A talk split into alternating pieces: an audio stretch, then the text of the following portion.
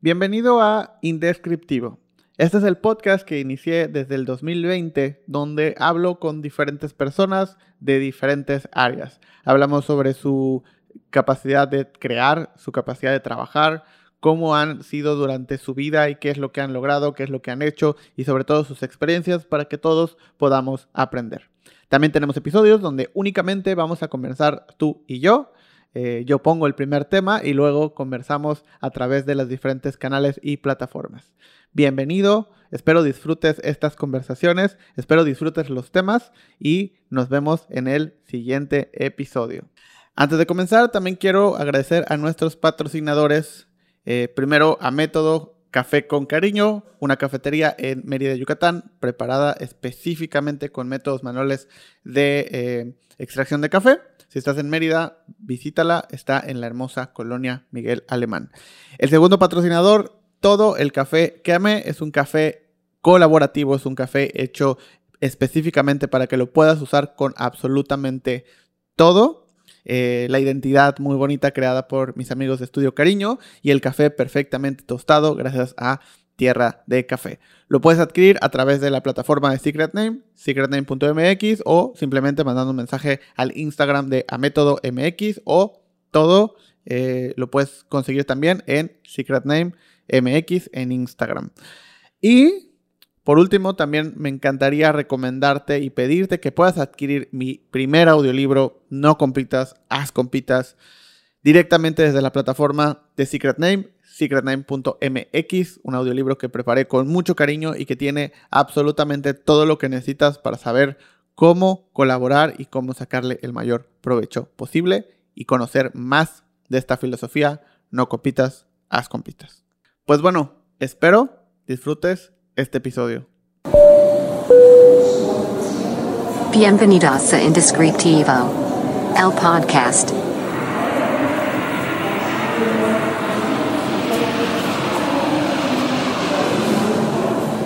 Hola, bienvenido a este nuevo episodio de tu podcast Indescriptivo.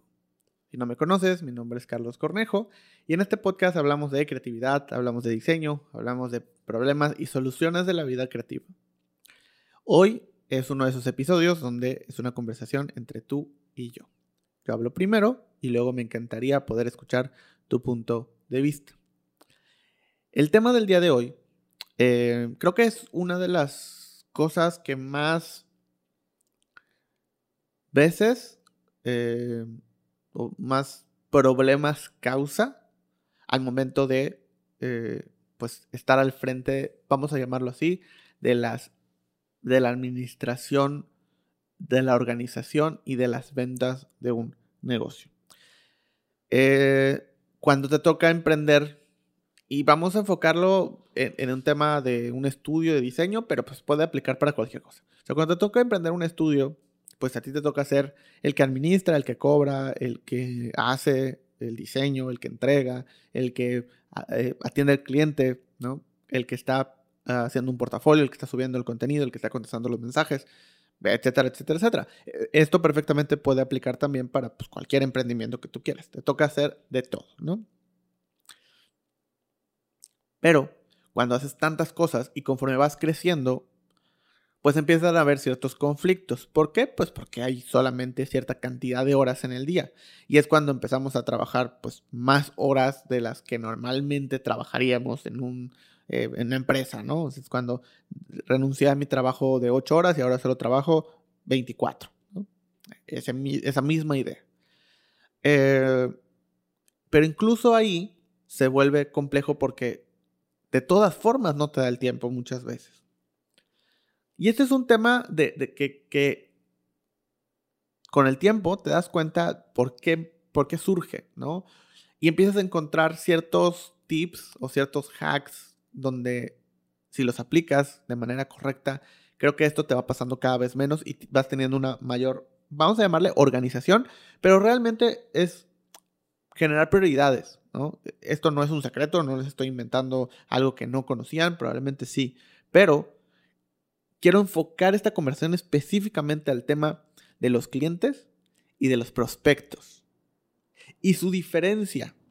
Porque creo que en esa diferencia es donde está el, mayor tip que yo les puedo dar cuando están ustedes haciendo absolutamente todo. Pero vamos a empezar con las definiciones. O sea, ¿qué es un cliente y qué es un prospecto? Un prospecto es esa persona que posiblemente se puede convertir en un cliente. Porque se acercó a ti, porque tú lo buscaste, por el proceso que sea. Pero que al final es eso, es alguien que está ahí en el camino de convertirse en un cliente. ¿Y qué es un cliente? Pues es alguien que ya te contrató, que hay un contrato de por medio, que hay un pago de por medio, que ya tienes una relación comercial con él. Ese es un cliente y ese es un prospecto, en el estricto orden de la palabra y la parte técnica. Pero ¿qué sucede en la vida real? Confundimos muchas veces el cliente y el prospecto. ¿Por qué? Porque tratamos a nuestros prospectos como clientes y entonces hay un conflicto.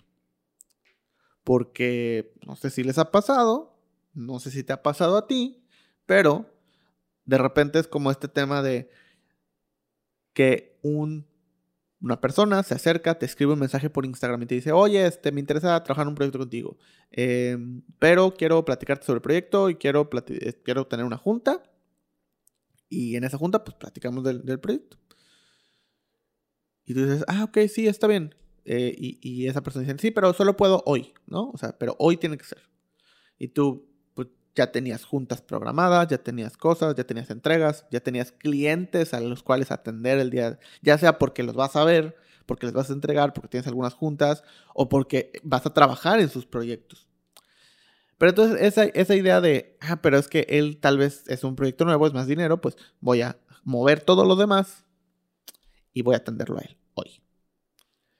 Ese es el primer gran error. Porque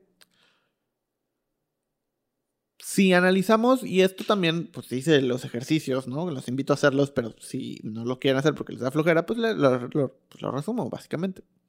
Te cuesta más conseguir un cliente nuevo que lo que te cuesta mantener al que ya tienes o incluso venderle algo nuevo al que ya tienes. Es más barato venderle al que ya te compró una vez. Oye, yo hago identidades gráficas, tiene un solo negocio, ¿cómo le vuelvo a vender? Pues bueno, de entrada hay muchas otras cosas que le puedes vender como parte final o como complemento a esa identidad gráfica. Esa es una. Y dos, si ese cliente termina siendo un buen cliente y termina a gusto con todo y tú también, pues seguramente te va a recomendar con otra persona y esa persona pues ya está a la mitad o casi el 80% resuelto el tema de que, cómo te va a contratar, porque uno, ya vio tu trabajo, porque dos, ya viene recomendado por alguien que conoce, tres, ya sabe cuánto cobras, porque seguramente le preguntó a esa persona cuánto le costó, entonces ya tiene todas las condiciones para que en, e, ellos decidieron antes de hablarte el, ok, creo que sí estoy de acuerdo con esto, entonces me voy a acercar. Entonces, ahí le puedes vender algo y es más sencillo que tener un cliente nuevo. ¿Esto qué quiere decir? Que si lo hacemos con números fríos, tiene mucho más valor atender a un cliente, a un cliente, que atender a un prospecto. Que el prospecto puede volverse un cliente, pues sí, pero no es seguro. Y muchas veces cuando tenemos una relación muy clara entre cuántos prospectos necesito para generar un cliente en promedio, pues podemos saber que si necesito cinco prospectos para generar un cliente, pues bueno, e, él puede ser uno de esos cinco. Pero si eso va a hacer que pierda a un cliente, porque muchas veces sucede, y, pues, no sé si te ha sucedido, a mí seguramente me sucedió muchas veces que, que no me daba cuenta y luego en retrospectiva pues dije, pues, seguramente es por esto, que pues o por tomar esa junta con ese prospecto, pues no terminaba algo o atrasaba algo o tenía que mover algo con un cliente que ya tenía. Y eso muchas veces podía generar conflictos, ¿no? Y podía hacer que ese cliente, pues, tal vez no me volviera a contratar, tal vez no le pudiera vender algo nuevo, tal vez no me fuera a recomendar. Y ahí es donde perdía algo muchísimo más valioso que lo que ese prospecto me podía dar un cliente bueno te puede generar muchos otros. Un prospecto bueno todavía necesita más pasos para convertirse en un cliente y luego para que ese cliente te genere más. Por ende, ¿a qué quiero llegar? Lo más importante son tus clientes, no tus prospectos. No, o te recomiendo por lo menos, tómalo así como un consejo, no cambies a un cliente por un prospecto. Siempre dale prioridad a esos clientes y ese prospecto que le urge que le hables hoy es el que se tiene que adaptar a tus tiempos. Si hoy no puedes, pues será el día siguiente o la semana siguiente. Y si no le gusta, si no puedo, si no quiere, no es el prospecto adecuado para ti. Porque piénsalo así, si no se pueden poner de acuerdo ni en la junta, ¿por qué pensarías que se van a poner de acuerdo en todo lo demás? Las cotizaciones, los presupuestos, que luego podemos hablar de ese tema, de la diferencia entre un presupuesto y una cotización. Es más, dejo abierta la comunicación, mándame un mensaje, escríbenlo en, este comentario, en los comentarios de YouTube si quieres ese video entre presupuesto y cotización. Eh, pero todo eso que sí lo puedes tener bien estructurado y tengo una clase referente específicamente a eso, a cómo estructurar eh, una, una, cotización. Em, toma tiempo, ¿no? En el sentido de hasta analizar qué tipo de, aunque tú ya tengas tus cotizaciones previas eh, y solo sea decidir cuál le vas a mostrar, ese momento de tomar la decisión de cuál mostrarle tiene que ser bien pensado, tiene que ser con calma, tiene que ser con paciencia y no lo puedes hacer si ese prospecto quiere mover todo lo demás o el tiempo que te va a tomar lo vas a dejar de atender con un cliente. Si los clientes son tantos que no puedes atender prospectos, necesitas ayuda, necesitas otras personas. Y si el dinero no te da es porque no estás cobrando lo suficiente, entonces empieza a subir tu tarifa. ¿Va a llegar menos personas? Sí, pero con más dinero. Vas a hacer más dinero con el mismo tiempo y con probablemente eh, menos esfuerzo. Y ese es el objetivo. Si no sabes cuándo subir tus precios, ese es el punto. Pero tienes que entender muy bien esa diferencia.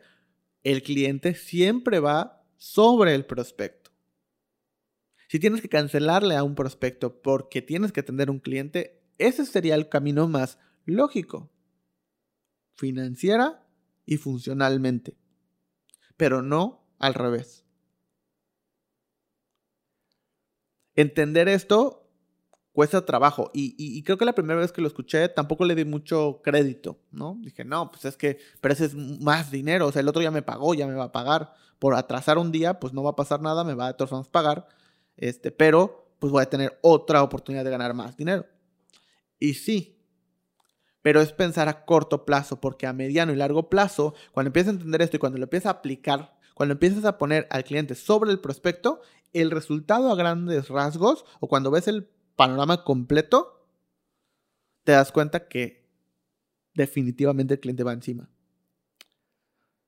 El cliente va o cliente más importante o tiene prioridad en tiempos que el prospecto. Porque, otra vez, lo que te puede generar es mucho más y mucho más barato que lo que posiblemente el prospecto pueda hacer. Por supuesto, va a haber excepciones. Por supuesto, va a haber ciertas situaciones donde puedas decidir que el prospecto va a tener prioridad. Pero, primero, eso lo haces tomando conscientemente la decisión, sabiendo que lo que deberías de hacer es una cosa, pero vas a tomar la decisión de hacerlo distinto, por un motivo en específico. Cuando lo haces de esa manera consciente, se vuelve una decisión razonada. Y es una apuesta al final. Puede ser que sea un prospecto muy grande, puede ser que sea un prospecto que te interese mucho, puede ser un prospecto que te ayude a hacer ciertas cosas, puede ser un prospecto que te dé más de lo que solamente lo que le vas a cobrar genere y por ende le quieres dar prioridad, pero en el entendido de que estás haciendo una excepción y entonces tomas todas las precauciones posibles. Y son riesgos controlados. Y ese es el consejo. Entiende muy bien como tus prospectos todavía no tienen una relación comercial contigo. Y esa es la clave. No tienen una relación comercial. Están preguntando y preguntar es gratis. Por ende, van a preguntar muchísimas cosas, muchísimas veces. En cambio, el cliente ya tiene una relación comercial contigo, ya hay un contrato de por medio, ya sea escrito o verbal, y ya tienes obligaciones con él, igual que él las tiene contigo. El prospecto no tiene ninguna obligación contigo, por ende tú tampoco tienes ninguna obligación con él. Si no te da el tiempo como para atender esos prospectos, probablemente en ese momento no lo necesites. Y si sí, hay otros temas que tienes que resolver primero. Porque el tiempo que te queda libre, si es muy poco y aún así no te dan las cuentas, el tema es financiero, no de ventas. Porque más trabajo no significa más dinero. Más juntas no significa más proyectos. Y, lo que les decía hace un momento, o lo que te decía hace un momento, enfocado en el tema de, ¿sabes qué? Bueno, trabajar con nosotros a veces es difícil. Eh,